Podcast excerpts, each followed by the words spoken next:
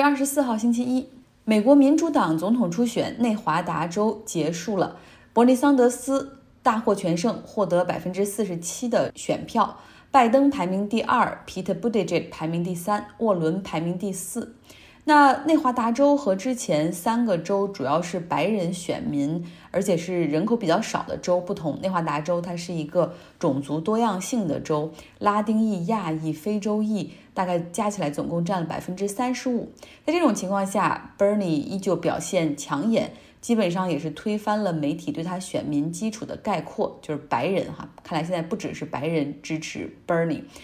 那么再来看一下选情的情况，Bernie 在候选人的政治光谱中他是最左的，因为他的势头强劲，支持率也很高，很多候选人就为了和他区别竞争，开始逐渐向右去偏转。比如说伊丽莎白沃伦。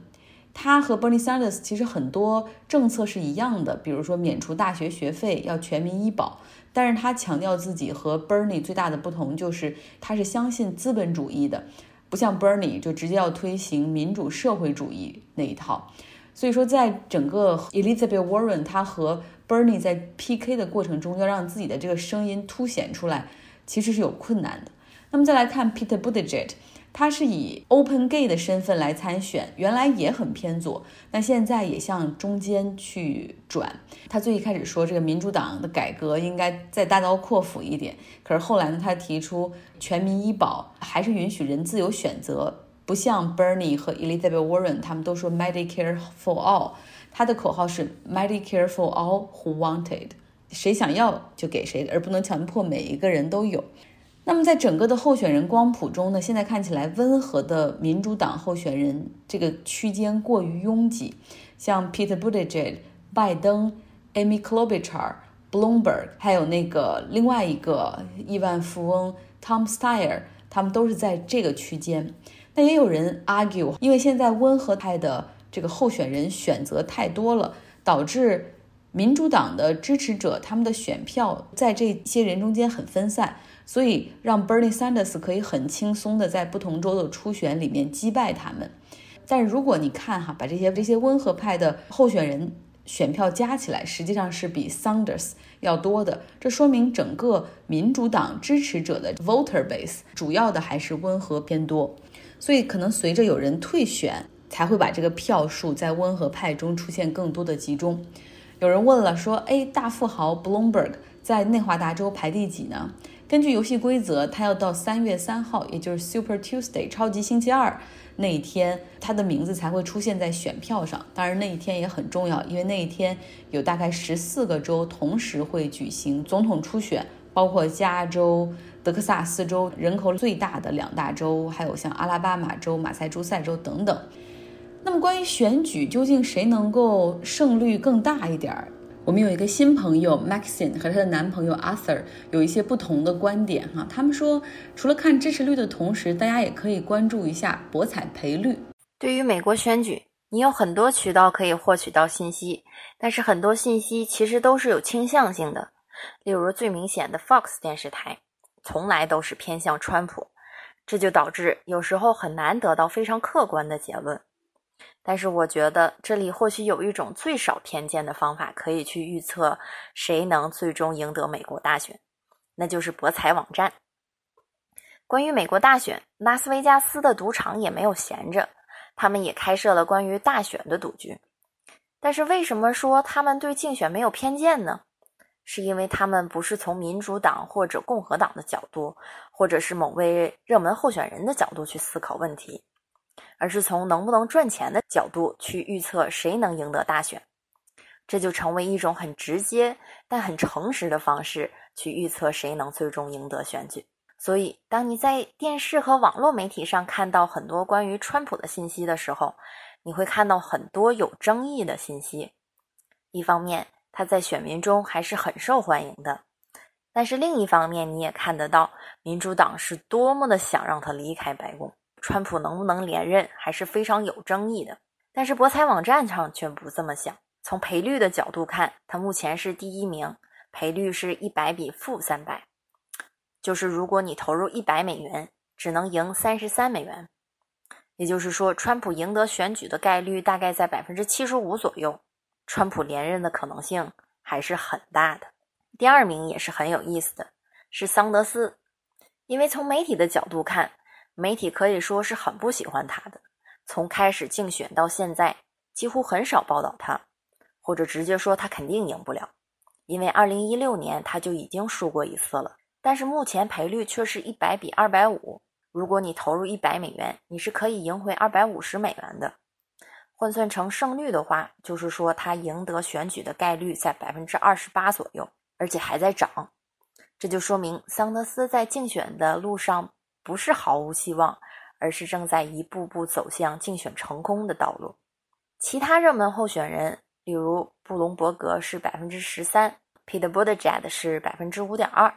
拜登是百分之四点七。另一个有意思的地方是，这些博彩网站也进行各个州的竞选，也就是每个州会选出的候选人。如果你看 CNN 或者 MSNBC，你会觉得拜登会赢得南卡罗来纳州的选举，但是博彩网站上却认为桑德斯获胜的概率要更大一些。非常感谢 Maxine 的贡献。那么博彩网站的准确度如何？本周五南卡罗来纳州要举行总统初选了，大家来印证一下哈，看看结果和博彩网站上的说的是不是一样。刚才在 Maxine 的介绍中，他在音频中也说了，Bernie Sanders 不太受欢迎，至少主流媒体和主流的民主党高层都不太喜欢他。为什么会这样呢？我觉得是时候来介绍一下 Bernie 了。Bernie Sanders，人称 Bernie，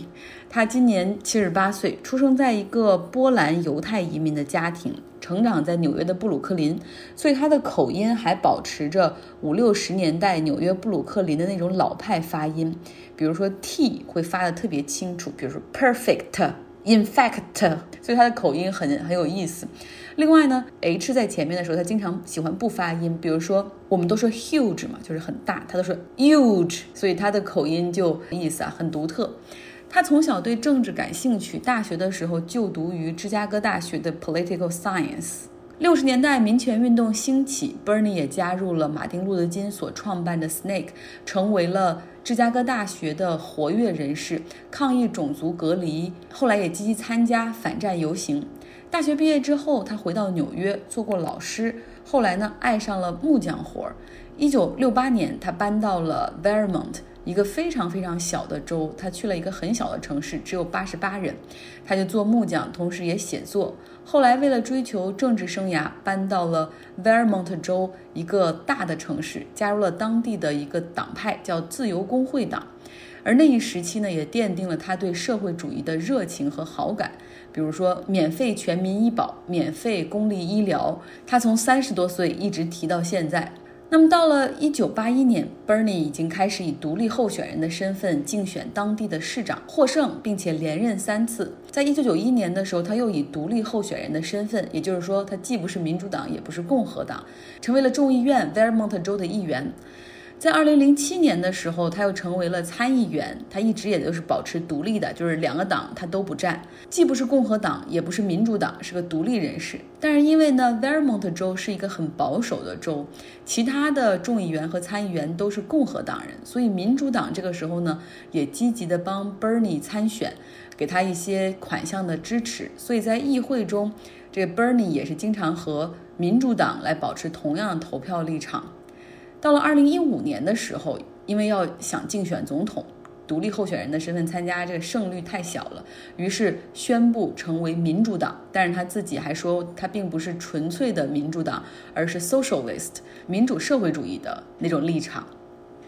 在二零一六年的时候，不只是因为对手是希拉里·克林顿，就是因为 Bernie 的很多主张，比如说免费全民医保、免费公立医疗，以及他对社会主义的爱哈。民主党的高层非常不希望他能够选上，今年呢大概也是如此。那尽管 Bernie Sanders 身上其实有很多可以让别人不喜欢他的地方，比如说他从来不掩饰自己是 socialist 对社会主义的热情，他曾经也公开支持苏联，并且还拜访过拉丁美洲的社会主义国家，像危地马拉和古巴。他提出的 Medicare for All 就是给全民上医保。他甚至不知道要花多少钱，也不知道钱从哪儿筹集。那沃伦跟他不一样，沃伦是有自己的计算的哈和大致的计划。那还有就是 Bernie 年纪很大，去年底还出现过心脏病，还心脏搭了桥。这样的人好像也不太适合做美国总统。那另外，他年轻的时候还写写过一些极端贬低女性的文章。最近的消息还爆出，俄罗斯总统普京准备帮他去当选。即便这么多这么多可以让人有不喜欢他的原因的话。但是依旧很难阻挡他支持率的逐渐上升。有一个内华达州的选民就说了：“说二零一六年初选的时候，我把票投给了希拉里，而过去四年里的每一天，美国所发生的每一件事儿都提醒着我自己，我错了。所以，我们现在要坚定地支持 Bernie，因为他不仅是我们击败特朗普的唯一希望，他也是美国的唯一希望。”Bernie Sanders 有一条非常醒目的政策，就是 tax rich。就是给富人征税，然后他说这不是一般的 rich，要 very very very rich，就是很富很富很富的那些人，到底有多富呢？他很擅长演讲，但是不会给太多的政策细节。Elizabeth Warren 他有政策细节，他给出的是要给资产在五千万美元以上的超级富豪增税，一是用这些税来解决美国贫富差距扩大的问题，二来呢 allocate。这些财富来给美国人上全民医保，同时给大学生免学费。那给富人征税，包括是富豪本身的布隆伯格，他也支持。从去年开始，给这种超富阶层加税的政策开始逐渐走红。这个政策的依据是由两个 U C Berkeley 的教授提出，他们是我们学校经济学系的 Gabriel Zuckman 和 Manuel Saez。由他们俩人提出的，这两个人呢是从二零零九年开始研究美国贫富差距过大的问题，并且最终发表了论文，还出了书哈。他们通过对美国富人数据的追踪，发现这部分人这个过去十年的财富积累速度非常的快，而且他们所交的税率比中产阶层还要低。目前美国的税务体制是加剧了这种贫富差距，他们的这个观点受到了民主党很多人的追捧。但是在经济学界呢，因为由于很多的经济学家，包括他们的项目是受到富豪基金的资助的，所以当今年，尤其是当这给富人、超富阶层征税的观点被很多民主党总统候选人采纳之后，我们看到经济学家这个圈子内开始有很多质疑我们学校这两个教授研究方法和研究数据。然后就认为他们这个是胡扯，但这并没有影响到他们的这个想法在民间落地发芽。就是很多人都希望给富人征税。这其中还有个小故事：Gabriel Zuckerman，他今年只有三十三岁，在二零零八年的时候，刚刚大学毕业的他在法国金融机构里面担任实习生。他工作上班的第一天，雷曼银行就倒闭了，引发了全球金融海啸。然后当时第一天他的工作任务就是给这些。给金融机构里的人用宏观经济学去解释到底这个市场发生了些什么。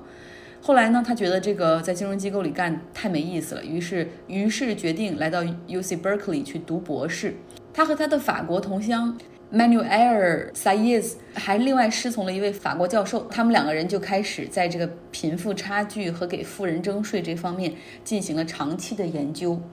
Manuel Saez 在 U C Berkeley 获得了终身教职。那在去年的时候呢，哈佛向 Zuckerman 发去了终身教职的聘请书。他们的肯尼迪政策学院想聘他，要下这种终身聘书，通常是院内所有教授投票的决定。但是后来哈佛的校长介入，他认为 Zuckerman 的研究方向和学校的价值观不符，一票否决了。哈佛的聘书，那随后 U C Berkeley 立刻给扎克曼终身教职，他今年只有三十三岁。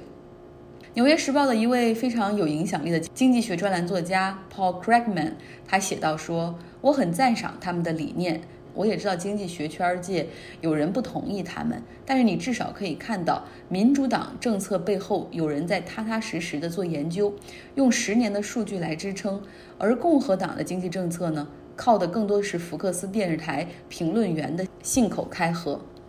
好了，今天最后讲一个邻里之间交恶的故事。在加勒比海岛国家巴拿马豪宅区，有两个亿万富豪邻居，他们两个人除了都很有钱，共用一条车道之外，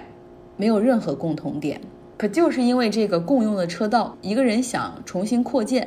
另外一个人阻挠，两人打起了官司。当然，行车道只是导火索，假如说你爱安静，逃离纽约的喧嚣，来到巴拿马买了个度假的大豪宅，为的就是享受大海和沙滩，而你的邻居却是一个派对大王，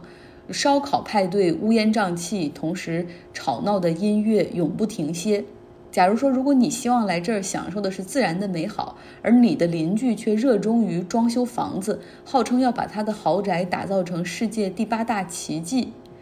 你就知道这两个人的矛盾。可不是一日养成的，从互相看不上到水火不容。有钱人呢喜欢打官司，通过旷日持久的官司让对方破产。可当两个人都有钱的时候，都能请很好的律师的时候，这个时候官司就真的难分高下。这一对邻居真的是太恨对方了，他们雇私家侦探、游说公司、顾问公司，开始想尽办法挖对方的黑料，然后泼脏水。比如说与三 K 党勾结呀，涉及内幕交易呀，走私军火呀，破坏生态环境，强奸未成年少女，甚至恨到咬牙切齿，想买凶杀人。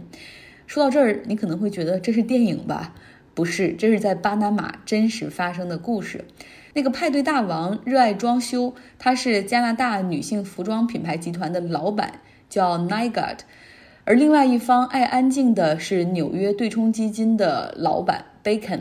Bacon 说：“来巴拿马我是为了放松的，没想到遇到这样的烦心事儿。”在二零零九年的时候，Niga 他的豪宅内的 disco 舞厅被烧毁了，消防员来把火扑灭，说这是电路老化问题。但是 Niga 从那个时候就怀疑是自己的这个富豪邻居放火。后来呢，他想重建，同时想扩建这个行车道，让更多来参加他派对的朋友有地方停车，但是遭到了这个纽约对冲基金大亨 Bacon 的强烈阻击。最后，政府还给他下了一道禁止令，这让 Nygard 非常生气。他之后投资了一个网站，专门是用来黑这个 Bacon，说 Bacon 是三 K 党成员，说他在华尔街玩内幕交易等等。